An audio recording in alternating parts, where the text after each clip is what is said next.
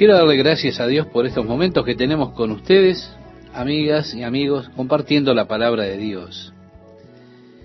Dios mostró su amor hacia nosotros y lo mostró en que siendo pecadores, Cristo murió por nosotros.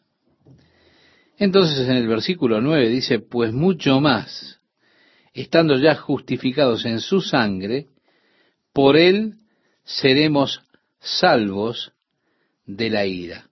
Vale decir, la ira de Dios que se ha de revelar en contra de la impiedad y la injusticia de los hombres, de la que Pablo habló en cuanto a ello en el capítulo 1. Sí, sí, seremos salvos de esa ira. Bueno, mi amigo, resulta extremadamente interesante que la gran tribulación en la palabra de Dios es llamada el día de la ira de Dios.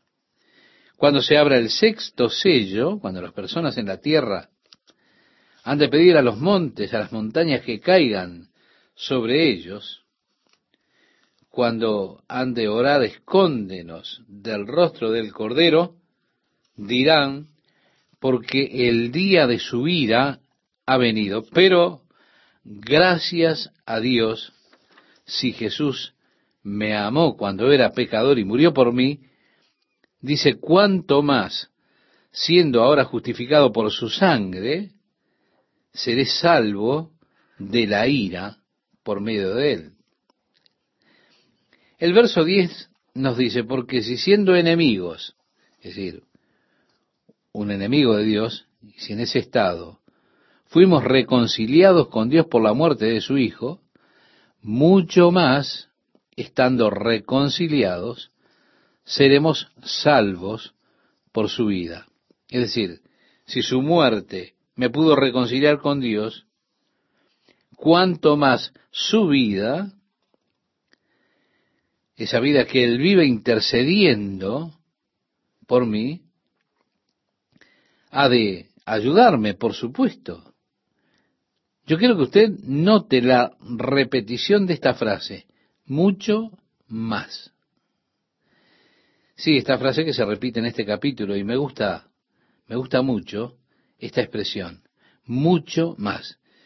Es un argumento de menor a mayor.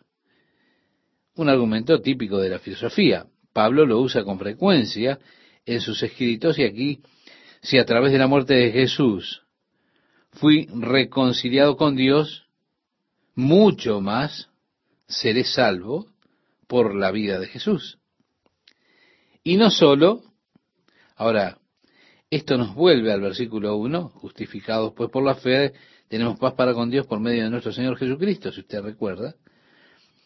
Esta es la experiencia final que Pablo ilustra o nos da como el resultado final. Y no solo esto, sino que también nos gloriamos en Dios por el Señor nuestro Jesucristo, por quien hemos recibido ahora la reconciliación.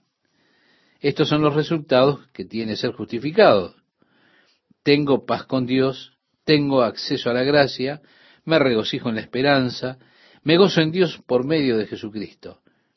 Esta palabra expiación en el griego es una palabra diferente del hebreo que se traduce expiación en el Antiguo Testamento. La palabra expiación en el Antiguo Testamento usted la puede encontrar bastante en el libro de Levítico, cuando se habla de los distintos sacrificios, de las distintas ofrendas. Aparece allí, hará sacrificio de expiación por los pecados y la palabra hebrea es kafar. Si usted piensa en ella, es cubrir, como una cubierta, es, la traducción literal de esa palabra hebrea, kafar. Si usted hará una cubierta para el pecado. Pero como bien decía el apóstol Pablo, hablándole en el libro de Hebreos, el sacrificio de los animales del Antiguo Testamento no podían quitar el pecado. Todo lo que hacían era cubrirlo porque no era posible que la sangre de los toros y las cabras pudiese quitar el pecado. Se requirió la sangre de Jesucristo para quitar el pecado. Así que el Antiguo Testamento solo estaba mirando o apuntando, señalando al sacrificio que un día Dios haría enviando a su unigénito Hijo para que Él muriera como un cordero sin mancha y sin contaminación.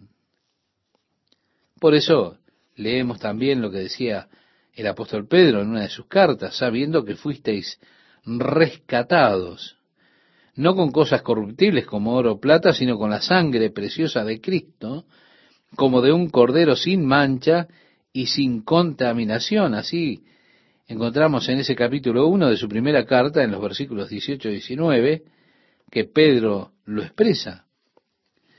La palabra griega, que se traduce expiación, es una palabra diferente, con una idea totalmente diferente a la del hebreo kafar, que reitero significa cubrir pecados. La palabra griega expiación puede ser mejor entendida como ser hecho uno con Dios, por medio del sacrificio de Jesucristo a nuestro favor. Así que me gozo en Dios porque me ha vuelto uno con Él por medio de Jesucristo, que fue, fue quien hizo esto posible. Fue Jesús que hizo posible, como Él dijo, en aquel día sabrán que yo soy en mi Padre y mi Padre en mí y yo en vosotros. Sí, está esa alienación que una vez existió entre Dios y el hombre, esa separación, ahora por medio de Jesucristo ya no existe más. Isaías, profeta, decía, la mano de Dios no se ha cortado para salvación, ni su oído se ha engrosado para no oír, sino que vuestros pecados han hecho separación entre vosotros y Dios. Pero, ahora que los pecados son puestos a un lado, son deshechos, por la sangre de Jesús, Jesús nos hace uno con el Padre. Este es el registro que Dios nos ha dado. ¿Sí? Dios nos ha dado vida eterna en su Hijo, y el que tiene al Hijo de Dios tiene la vida, esa vida de Dios, y es hecho uno con Dios. Y aquí tenemos estas cosas, lo que hemos visto y oído, decía Juan en su primera carta, en el capítulo 1, verso 3, eso os anunciamos para que también vosotros tengáis comunión con nosotros y nuestra comunión verdaderamente es con el Padre y con su Hijo Jesucristo. La palabra comunión en el griego es koinonía y tiene esa misma idea, la idea de unidad, una común unión, estar juntos en uno. Así que me he unido con Dios por medio de Jesucristo. El apóstol Pablo ahora nos enseña una verdad doctrinal que es muy importante y desafortunadamente muchos en el día de hoy enseñan otra cosa, que no es esta verdad doctrinal básica que el apóstol Pablo está dejando aquí en la última parte de Romanos capítulo 5. Hay una enseñanza básica hoy que ha sido llamada el gobierno moral de Dios. Esta enseñanza, entre otras cosas, dice que el hombre no es pecador por naturaleza, sino por elección. Que cuando Adán pecó, él pecó de por sí, pero que el pecado de Adán no fue traspasado a nosotros. Enseña que nosotros nacemos como Adán totalmente inocentes, totalmente neutrales, y que nosotros somos pecadores cuando escogemos pecar, pero que Adán no tiene responsabilidad con nuestro estado pecador. Solamente nosotros somos responsables de nuestro estado pecador. Cuidado, ¿eh? es una doctrina muy peligrosa, porque cuando usted lee todo el tratado de Pablo aquí, toda la idea es que si un hombre puede hacernos a todos pecadores, entonces un hombre podría hacernos a todos justos. Ahora, si usted niega que un hombre nos puede hacer a todos pecadores, entonces usted también niega que un hombre nos puede hacer a todos justos. Por tanto, soy un pecador por elección, o soy justo por mis obras. Y esto conduce a esa posición de justicia por las obras, lo cual es algo que ninguno de ustedes puede sostener. Yo no puedo. Yo traté de sostener esa posición por año, pero nunca pude. Todo lo que hizo esto fue traerme condenación, culpa y frustración. El versículo 12 de Romanos capítulo 5 expresa, por tanto, como el pecado entró en el mundo por un hombre y por el pecado la muerte, así la muerte pasó a todos los hombres por cuanto todos pecaron. Bien, en la versión inglesa de la Biblia aparece por cuanto todos han pecado, pero este han no está en el original griego. Lo que el texto griego dice es por cuanto todos pecaron. Sí, todos pecamos en Adán. Él actuó como cabeza federal de raza, Él actuó por todos nosotros y por su pecado la muerte entró en el mundo. Por su pecado fuimos hechos pecadores. Así que Dios le dijo a Adán, el día que comas del árbol, de seguro morirás. Hablando acerca de la muerte espiritual, la cual experimentó Adán cuando comió del fruto que Dios le prohibió, y allí su espíritu murió, fue separado de Dios. Adán no podía pasar a través de sus genes algo que él no poseyera. Él no poseía vida espiritual. A través de los genes, todo lo que él podía pasar era un cuerpo físico con una capacidad de conciencia, pero en un estado de muerte espiritual. Él no podía, evidentemente por medio de la procreación, transmitir vida espiritual. Así que un hombre pecó, la muerte entró en el mundo, y la muerte pasó a todos los hombres. El apóstol Pablo, en la epístola que escribe a los Efesios, en el capítulo 2, al describir nuestras vidas pasadas, dijo, y Él os dio vida a vosotros cuando estabais muertos en vuestros delitos y pecados, en los cuales anduvisteis en otro tiempo, siguiendo la corriente de este mundo conforme al príncipe de la potestad del aire, el espíritu que ahora opera en los hijos de desobediencia, entre los cuales todos nosotros vivimos, en otro tiempo en los deseos de nuestra carne, haciendo la voluntad de la carne y de los pensamientos, y éramos por naturaleza hijos de ira, lo mismo que los demás. Sí, así le escribía a los Efesios en el capítulo 2 de su carta, versículos 1 al 3. Sí, eso por naturaleza porque por el pecado de un hombre entró la muerte al mundo y la muerte pasó a todos los hombres, por cuanto todos pecaron. Por lo tanto, yo peco porque soy un pecador. No es el pecar lo que me hace pecador. No, no. Pecar solamente prueba que yo soy un pecador. ¿Cuántos de ustedes tuvieron que ser enseñados en cuanto a cómo decir una mentira. Así que tenemos que enseñar valores positivos, porque un niño dejado a él mismo traerá reproche a sus padres conforme a las escrituras. ¿Por qué? Porque por naturaleza éramos hijos de ira. El verso 13 de Romanos capítulo 5 dice, pues antes de la ley había pecado en el mundo, pero donde no hay ley no se inculpa de pecado.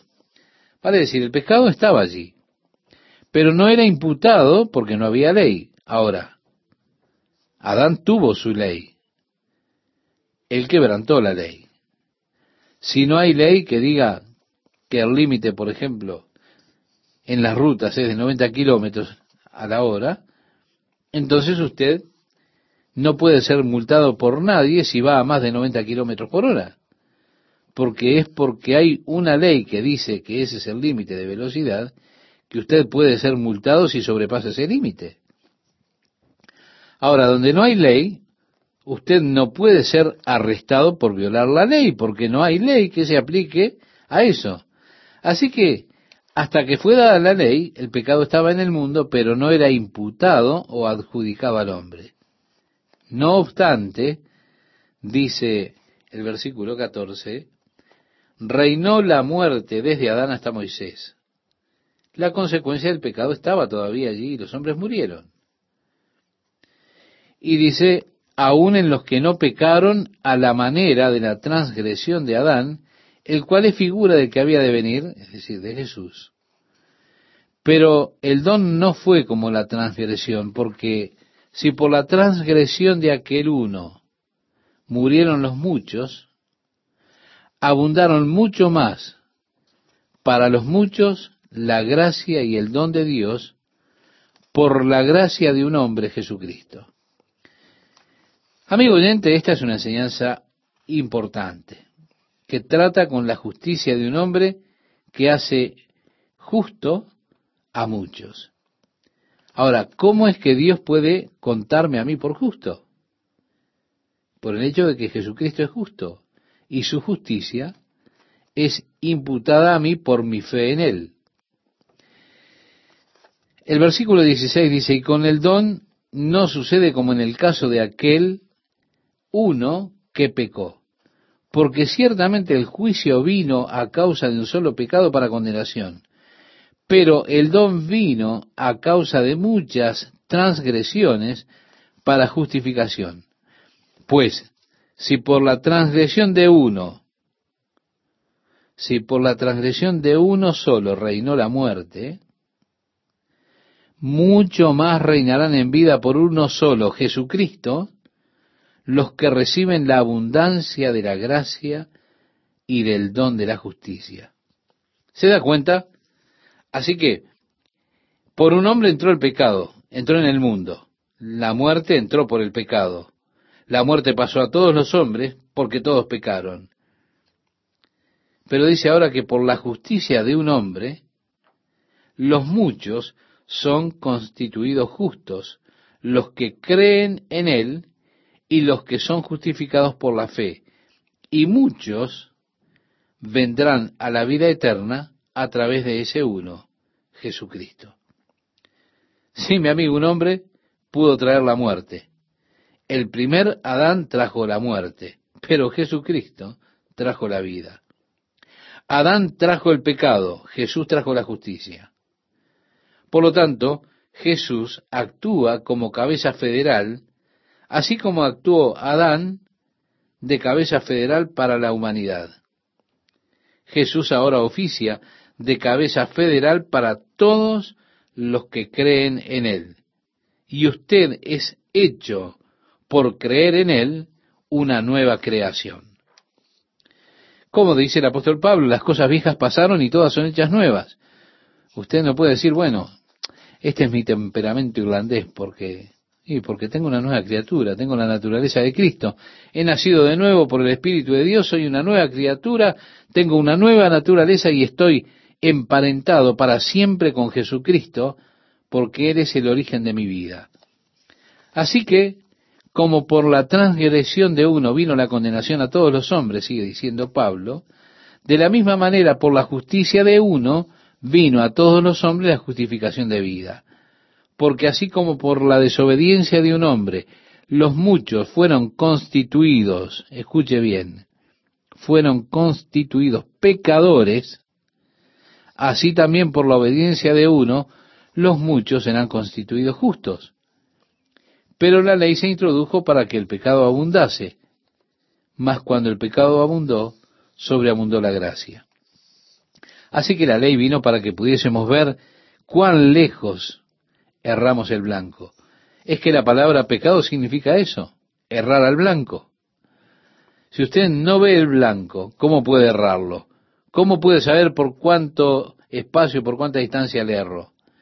Entonces cuando sus flechas van volando por ahí, yo digo, ah, mi amigo, usted erró al blanco. Y así la ley vino para que pudiésemos ver qué tan lejos erramos del ideal divino, qué tan lejos estamos de vivir una vida que sea aceptable, agradable a Dios. La ley, una vez y para siempre, derriba ese pensamiento de autojustificación si se entiende correctamente. Así que la ley vino para que la ofensa pudiese ser atada, pero donde el pecado abundó, la gracia sobreabundó. dice a continuación, para que así como el pecado reinó para muerte, así también la gracia reine por la justicia para vida eterna mediante Jesucristo Señor nuestro. Bien, al regresar y meditar en el capítulo 5, sería bueno, estimado oyente, que usted subraye esa frase que le decía, que se repite tantas veces, mucho más. Y le sugiero que medite en el contraste de las palabras. Otra cosa para marcar en este capítulo 5 son todas las referencias a Jesucristo nuestro Señor o a través de Jesucristo nuestro Señor o por Jesús. Esto es lo que nosotros tenemos por medio de Él y estas cosas son las que usted querrá notar seguramente en este hermoso capítulo 5. ¿Qué tal amigas, amigos? ¿Cómo están? Este versículo 1 comienza diciendo, ¿qué pues diremos? Es decir, si donde abunda el pecado, la gracia abunda mucho más, ¿qué pues diremos? ¿Perseveraremos en el pecado para que la gracia abunde? Evidentemente no. Dejemos que Dios revele cuánta gracia hay, y, pero no continuando en el pecado. La típica respuesta del apóstol Pablo es en ninguna manera. Y ahora Él le da a usted el nuevo principio de vida. Y aquí está el principio cuando dice, porque los que hemos muerto al pecado, ¿cómo viviremos aún en él? Al recibir a Jesucristo como nuestro Salvador, como nuestro Señor, hicimos eso. Hemos muerto al pecado. Como resultado es que hemos nacido de nuevo. Ahora somos hijos de Dios por medio de la fe en Jesucristo. Ahora, si soy nacido de nuevo, entonces podría preguntarme, ¿dónde quedó el antiguo Chuck? Él está muerto. Esa vieja persona que solía vivir según la carne, está muerto. Ahora tengo una nueva vida. Tengo una vida espiritual, la vida de Cristo, por lo tanto, para decir, bueno, salgamos y vivamos en pecado para que la gracia abunde, sería totalmente necio. ¿Por qué? Porque, porque yo estoy muerto al pecado. Esa vieja vida está muerta. El verso 3 dice, ¿o no sabéis que todos los que hemos sido bautizados en Cristo Jesús, hemos sido bautizados en su muerte? En otras palabras, ¿no se dan cuenta que esa agua del bautismo representa la tumba? ¿No se dan cuenta que ustedes cuando fueron puestos bajo el agua fue el entierro de la vieja vida, ustedes fueron enterrados con Cristo en las aguas del bautismo. Agrega el verso 4, porque somos sepultados juntamente con Él para muerte por el bautismo, a fin de que, como Cristo resucitó de los muertos por la gloria del Padre, así también nosotros andemos en vida nueva. Sí, es todo nuevo, una nueva vida una vida según el Espíritu de Dios. Ese es todo el asunto. La vieja vida según Adán es la vida según la carne. Es la vida donde el cuerpo es el que domina. La conciencia solo está ocupada por las necesidades del cuerpo. Es la vida en el plano animal, cuerpo y alma. El cuerpo es lo supremo, la mente subordinada y llena con la conciencia de las necesidades físicas, necesidades del cuerpo. Ahora, cuando usted nace de nuevo, como decía Jesús a Nicodemo en el capítulo 3 del Evangelio de Juan, aquello que es nacido de la carne, carne es. Cuando usted nace de nuevo por el Espíritu de Dios, la nueva vida que usted tiene ahora es espíritu, espíritu, alma y cuerpo. Así que ahora el espíritu es el rasgo dominante y la nueva vida que usted tiene es una nueva vida porque es una vida espiritual. La vieja vida era una vida carnal. La nueva vida, reitero, es una vida espiritual. Un espíritu en unión con el Espíritu de Dios. Así que, como mi espíritu se unió con el Espíritu de Dios, mis pensamientos, mi conciencia, ahora está sobre Dios y las cosas de Dios, en cómo puedo agradar a Dios y caminar con Él. Son las cosas que dominan ahora mi estado consciente. El amor de Dios por mí, la gracia de Dios por mí, su bondad por mí, son las cosas que dominan mi estado consciente. Ya no soy más dominado totalmente por mis deseos carnales o mis necesidades carnales como lo era antes de nacer otra vez. Bueno, de esto se trata el bautismo, de ser enterrado con Cristo, pero también de resucitar a una nueva vida en Él. El verso 5 dice, porque si fuimos plantados juntamente con Él en la semejanza de su muerte, así también lo seremos en la de su resurrección. Cuando salimos del agua es como si resucitáramos, como Jesús resucitó saliendo de la tumba. Allí está esa nueva vida resucitada con Cristo. El verso 6 dice, sabiendo esto, que nuestro viejo hombre fue crucificado juntamente con él, para que el cuerpo del pecado sea destruido, a fin de que no sirvamos más al pecado. Vemos, este cuerpo de pecado fue quitado ya del mercado. Ya no puede más dominar mi vida, no puede más gobernar mi conciencia. ¿Por qué? Porque ese viejo hombre fue crucificado con Cristo. Como cristianos, estimado oyente, nuestro mayor problema lo tenemos contra nuestra carne. ¿Por qué? Porque nuestra carne todavía está buscando satisfacer sus demandas en nosotros. Como cristianos hay una ofensiva que se da dentro nuestro. ¿Por qué? Porque la carne lucha contra nuestro espíritu y nuestro espíritu lucha contra la carne y estas dos cosas son contrarias entre sí, como le escribía el apóstol Pablo a los Gálatas. Si mi carne aún quiere sentarse en el trono de mi vida, y hay entonces una batalla feroz realmente por el control de mi vida misma. Esa batalla entre la carne y el espíritu. Es una lucha, una pelea. Mi cuerpo quiere tener el control nuevamente. Quiere sentarse en el trono. y yo debo mantener mi cuerpo abajo de ese trono. La forma de hacer esto es considerando a mi vieja persona muerta. Es un proceso de consideración.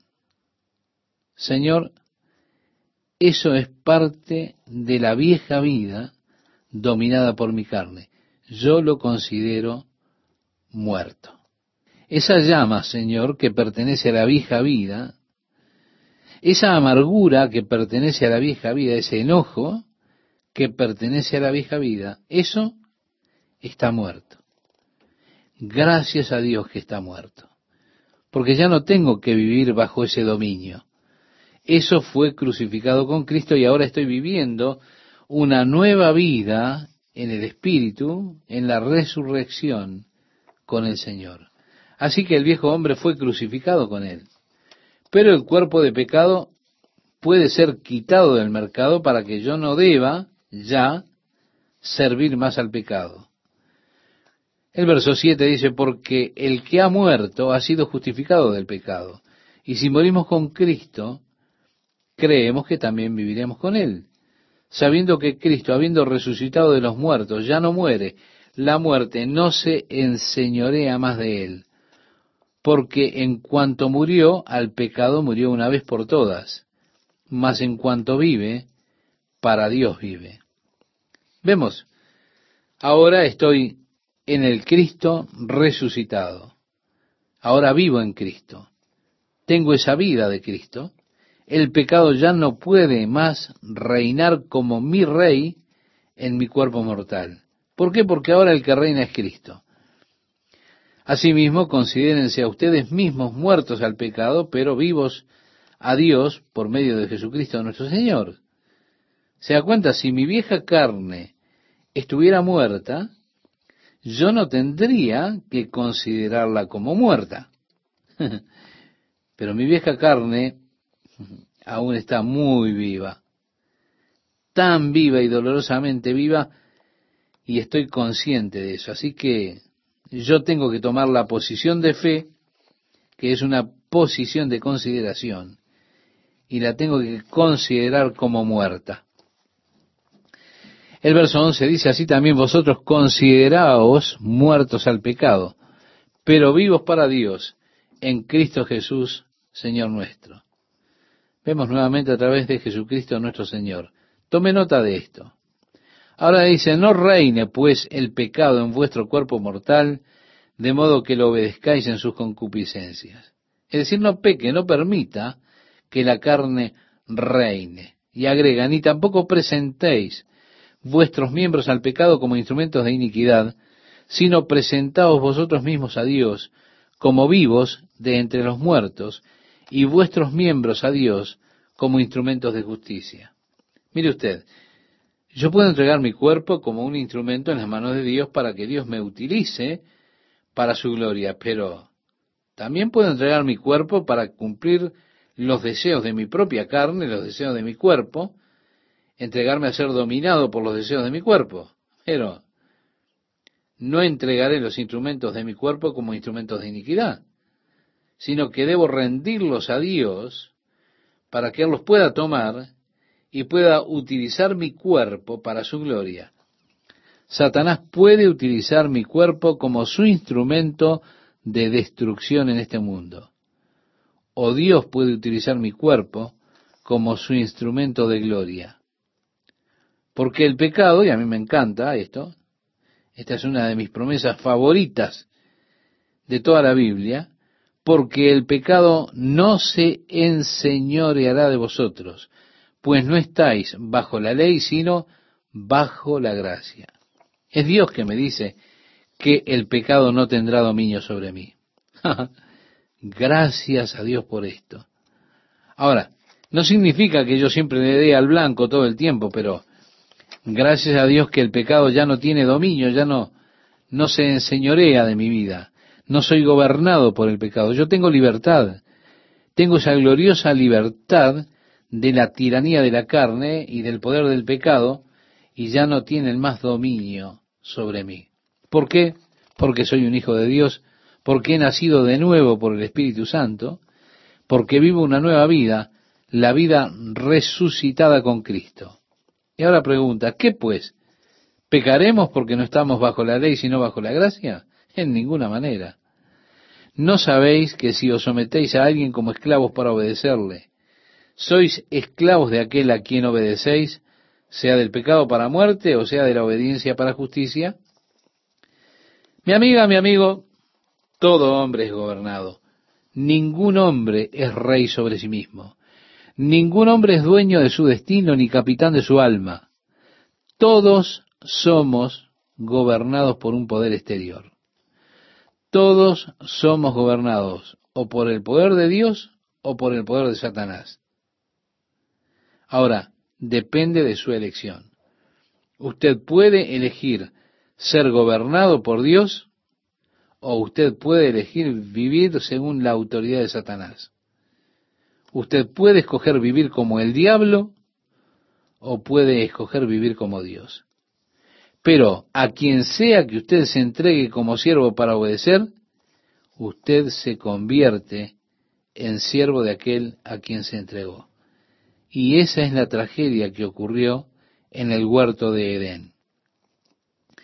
Y así el hombre por la desobediencia se convirtió en siervo de Satanás. Fue la trágica consecuencia de desobedecer a Dios. Ahora, lo mismo es verdad en nuestras vidas. Si yo elijo entregarme a Dios, a su palabra, a su voluntad, entonces me convierto en siervo de Dios. Pero si en lugar de eso yo escojo entregarme como siervo de desobediencia, entonces me convierto en un siervo del desobediente, de Satanás. El verso 17 dice, pero gracias a Dios que aunque erais esclavos del pecado, habéis obedecido de corazón aquella forma de doctrina a la cual fuisteis entregados. Una vez usted fue siervo del pecado, pero ahora gracias a Dios, porque hemos escogido seguir a Dios podemos ser y somos siervos de Dios. Hemos escogido obedecer la voz de Jesucristo. Nosotros que una vez fuimos siervos del pecado, ahora somos siervos de la justicia. Y dice a continuación, y libertados del pecado, vinisteis a ser siervos de la justicia. Hablo como humano, por vuestra humana debilidad, que así como para iniquidad presentasteis vuestros miembros, para servir a la inmundicia y a la iniquidad, así ahora, para santificación presentad vuestros miembros, para servir a la justicia. Oh, si viviéramos tan arduamente para Dios como hemos vivido para la iniquidad, podríamos dar vuelta a este mundo patas arriba. ¿No le parece? Sí, si servimos al Señor con el mismo gusto, con el mismo entusiasmo con el que servíamos a nuestra carne, piense lo que podíamos llegar a lograr. Y a eso es a lo que nos está alentando el apóstol Pablo. Aunque hayamos entregado una vez nuestros miembros como siervos de inmundicia e iniquidad, bueno, ahora entreguémonos plenamente a Dios. Oh Dios, ayúdanos a que podamos comenzar a vivir llenos de Jesucristo, que trabajemos unidos por Él, que andemos en eso, hablando acerca de las cosas del Señor, sirviendo al Señor. Andemos en eso, entreguémonos completamente a vivir por Jesucristo, entregando nuestras vidas a Él, solo para ver lo que Dios hará, para ver lo que Dios quiere hacer en este mundo, por medio de un grupo de personas que están locas por Cristo. El verso 20 dice, porque cuando erais esclavos del pecado erais libres acerca de la justicia. Pero, ¿qué fruto teníais de aquellas cosas de las cuales ahora os avergonzáis? Sí, cuando ustedes vivían en el pecado hacían aquellas cosas por las que ahora están tan avergonzados. Y ahora, ¿qué fruto duradero tuvieron ustedes de su vida? Desafortunadamente, el fruto fue un fruto miserable. Lo que dejó fue miseria en el velatorio, ahí termina todo. Porque el fin de ellas es muerte, dice el verso 21. Si la vida según la carne. Mas ahora que habéis sido libertados del pecado y hechos siervos de Dios, tenéis por vuestro fruto la santificación y como fin la vida eterna.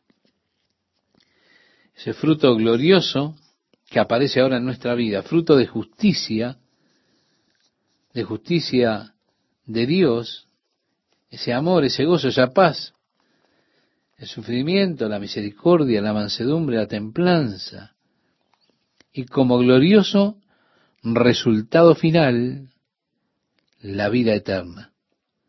Dice el verso 23, porque la paga del pecado es muerte. Eso es lo que Satanás le paga a sus siervos. La paga del pecado es muerte. Y usted no puede escapar de eso si sigue en el pecado. Ahora mire el contraste. Más la dádiva de Dios, no la paga de Dios. Nosotros no podemos comprar la vida eterna. No, es un regalo de Dios. Es por la gracia de Dios. La dádiva de Dios es vida eterna en Cristo Jesús, Señor nuestro. Vemos, tenemos ese contraste extremo. La paga del pecado, la vida según la carne, termina en la muerte. El regalo de Dios, la dádiva de Dios, la vida según el Espíritu termina en la vida eterna. Todo hombre está en una de las dos categorías, ya sea como siervo del pecado o como siervo de Dios entregando su cuerpo como instrumento de pecado o entregando su cuerpo como un instrumento para que Dios lo utilice para su gloria. Me encanta esa canción. He decidido seguir a Cristo. ¿Recuerda? Yo quiero que mi vida cuente para Dios y para la eternidad. La gloriosa dádiva de Dios, vida eterna por medio de Jesucristo nuestro Señor en Él, a través de Él y por Él. Oh, las bendiciones que Dios ha puesto a nuestra disposición. La vida eterna por medio de Jesucristo. ¿Qué tal amigos? ¿Cómo están? El versículo 1 dice, ¿acaso ignoráis, hermanos? Pues hablo con los que conocen la ley. En otras palabras, estaba diciendo Pablo, estoy hablando ahora a los judíos. ¿Cómo es que la ley tiene dominio sobre el hombre en tanto que éste vive? Y dice, ¿no se dan cuenta, dijo Pablo, ustedes que conocen la ley, que la ley se enseñorea del hombre entre tanto que éste vive? Porque la mujer casada está sujeta por la ley al marido mientras éste vive. Sí, aquí hay un ejemplo que tiene que ver con otra ley, pero que lo trae para ilustrar el punto.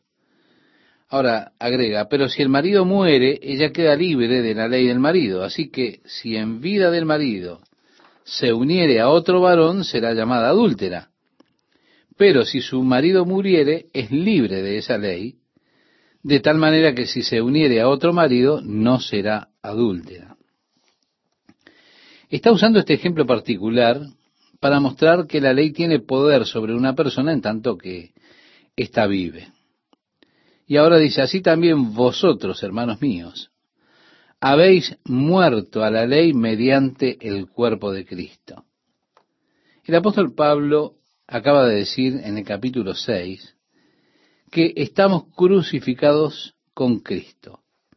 Así decía, sabiendo esto que el viejo hombre fue crucificado juntamente con él para que el cuerpo de pecado sea destruido.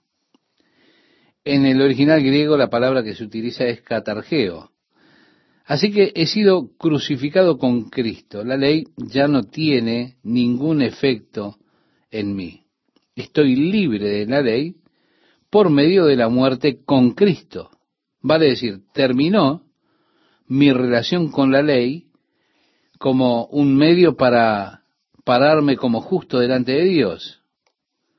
Así que nos hemos vuelto muertos a la ley mediante el cuerpo de Cristo. Y agrega, para que seáis de otro, del que resucitó de los muertos, a fin de que llevemos fruto para Dios.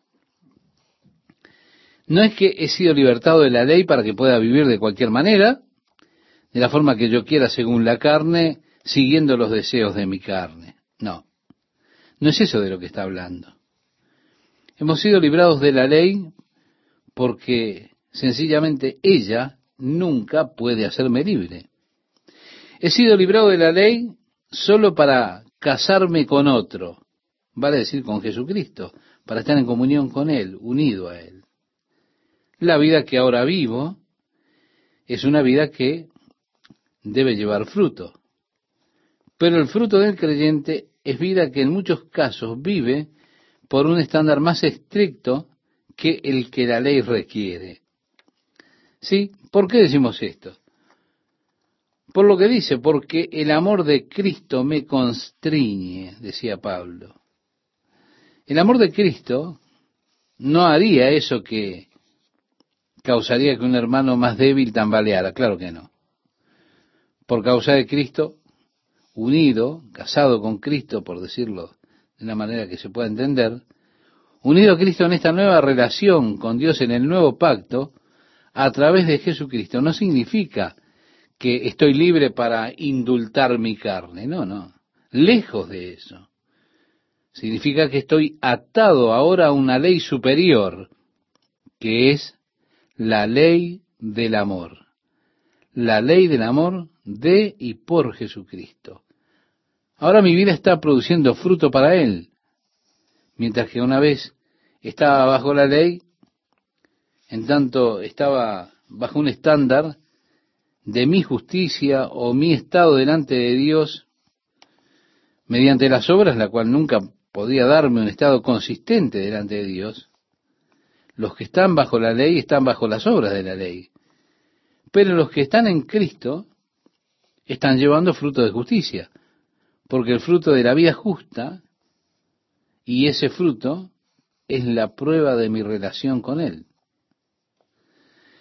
En el Evangelio de Juan, capítulo 15, versos 4 y 5, Jesús decía, permaneced en mí y yo en vosotros.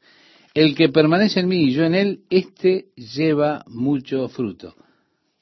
Si su vida, estimado oyente, no está llevando fruto, entonces su vida está diciendo que usted no está habitando en él y su palabra no está habitando en usted. Porque el fruto es la consecuencia natural de la relación con Dios. Ahora, las obras nunca me dieron un estado de justicia delante de Dios, pero Jesús sí me da un estado justo delante de Él. Ahora, por eso es que estoy casado con Él y tengo esta nueva relación con Dios por medio de Jesucristo y de allí que mi vida esté llevando fruto de justicia. Amor con esas características que tiene el amor de Dios. Gozo, paz, paciencia, amabilidad, bondad, templanza, fe. Cosas que no me hacen justo. No, ellas son el efecto de mi justicia que ahora tengo por mi fe en Jesucristo. Y confío que Dios le ilumine para que usted también, estimado oyente, pueda ver la diferencia. Alguna vez estuve tratando de hacer estas cosas para poder ser justo delante de Dios. Yo me esforzaba tratando de hacer esas cosas. Pero cuando entré en esta nueva relación con Dios, estando muerto a la ley, pero vivo para Dios por medio de Jesucristo, esas cosas que me estaba esforzando tanto en hacer estando bajo la ley y fallaba en hacerlas, ahora resulta que las hago como consecuencia natural de habitar en Él, de mi relación con Él, de su vida manifestada en mí, de su amor manifestado en mí, su fruto saliendo en mí. ¿Se da cuenta? Por la ley no podía, pero ahora surgen, por esa relación que tengo con Dios, surgen de mí. El verso 5 dice, porque mientras estábamos en la carne, las pasiones pecaminosas que eran por la ley, obraban en nuestros miembros, llevando fruto para muerte. Esas son las obras de la carne que son manifiestas. Bueno, usted preguntará cuáles son. Puede leer en el capítulo 5 de la carta del apóstol Pablo a los Gálatas, y allí Pablo le da la lista. Cuando estábamos en la carne teníamos esas obras de la carne en nuestra vida. Y allí hay de todo, asesinatos, contiendas, odios, sediciones, adulterio, fornicación, todas esas obras de la carne que son para muerte. Pero ahora estamos libres de la ley por haber muerto para aquella en que estábamos sujetos, de modo que sirvamos bajo el régimen nuevo del Espíritu y no bajo el régimen viejo de la letra, dice en el versículo 6. Así que sirvo a Dios, no legalmente, no mediante la ley, sirvo a Dios en el Espíritu ahora. Y en lugar de tener una relación legal por lo que manda la ley, tengo una relación de amor con Dios y le sirvo en el Espíritu y ando en novedad de vida en Cristo. El verso 7 dice, ¿qué diremos pues? ¿La ley es pecado? En ninguna manera. Pero yo no conocí el pecado sino por la ley. Es que la ley en, en, sí misma no es pecado. Lo que hace la ley es revelar el pecado. Revela lo que es pecado. La ley es buena. Si es que entendemos el propósito de ella.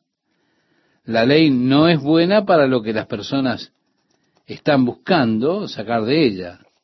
Las personas están buscando sacar de ellas un estado de justicia delante de Dios y usted no lo puede lograr.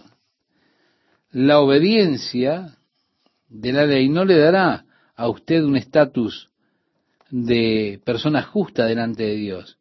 Lo único que hará es mostrar solamente dónde es que usted falla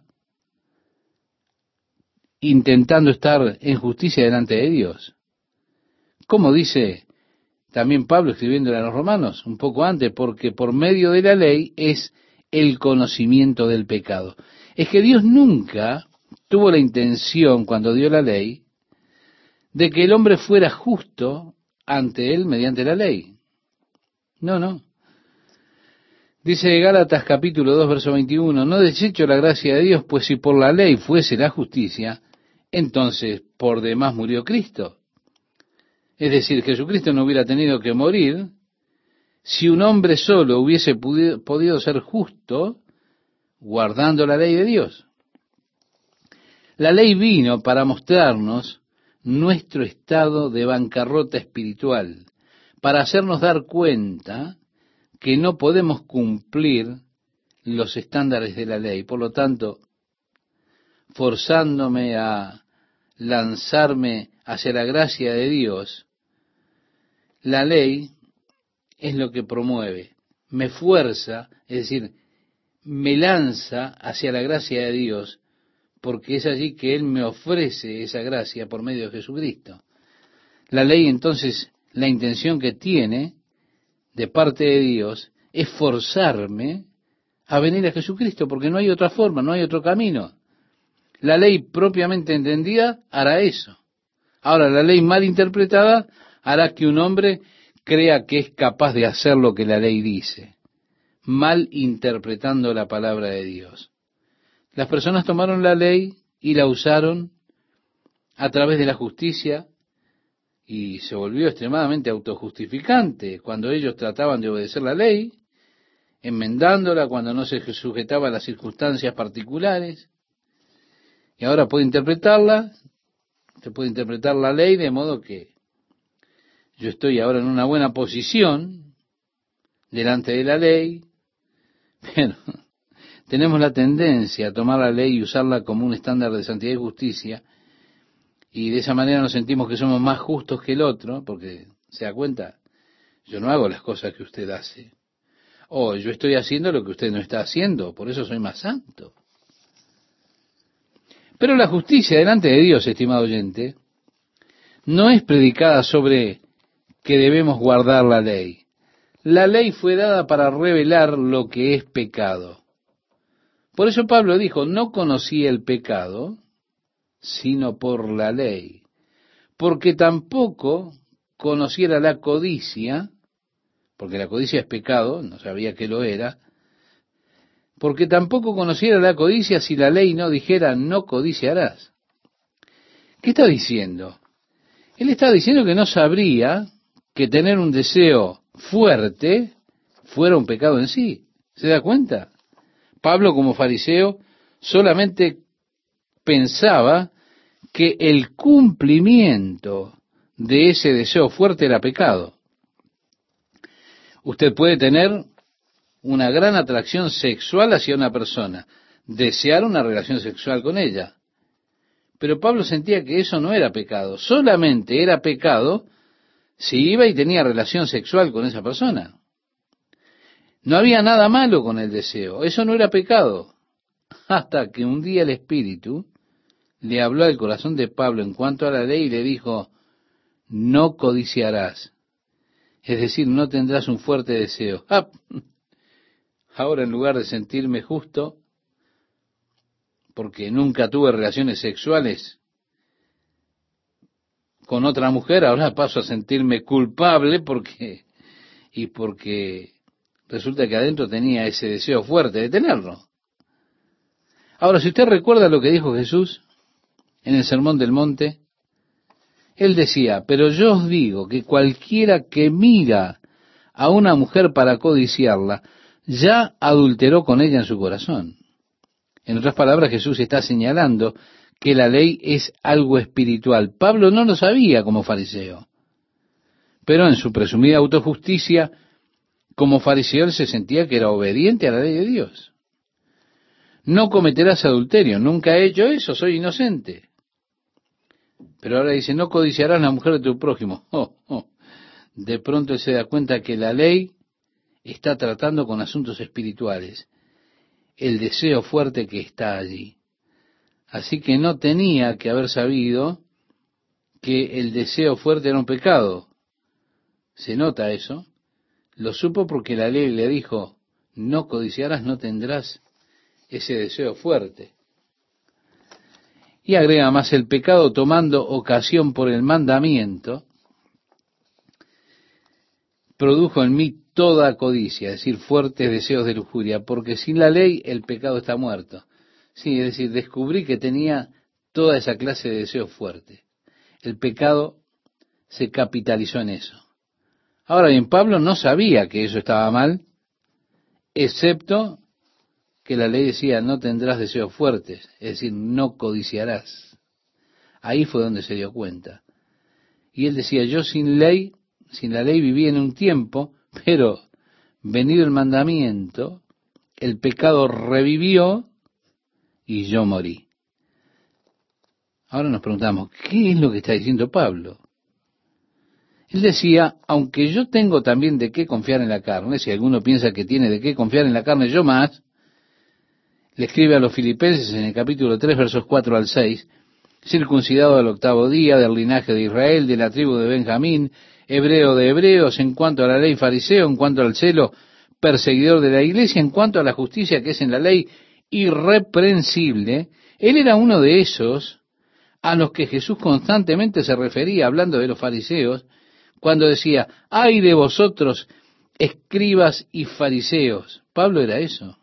Era fariseo de fariseos. Andaba por ahí con su túnica larga diciendo sus oraciones por las calles, haciendo tocar trompeta delante de él cuando daba ofrendas a Dios. Ese era Pablo. Él decía, oiga, yo era sin reproche.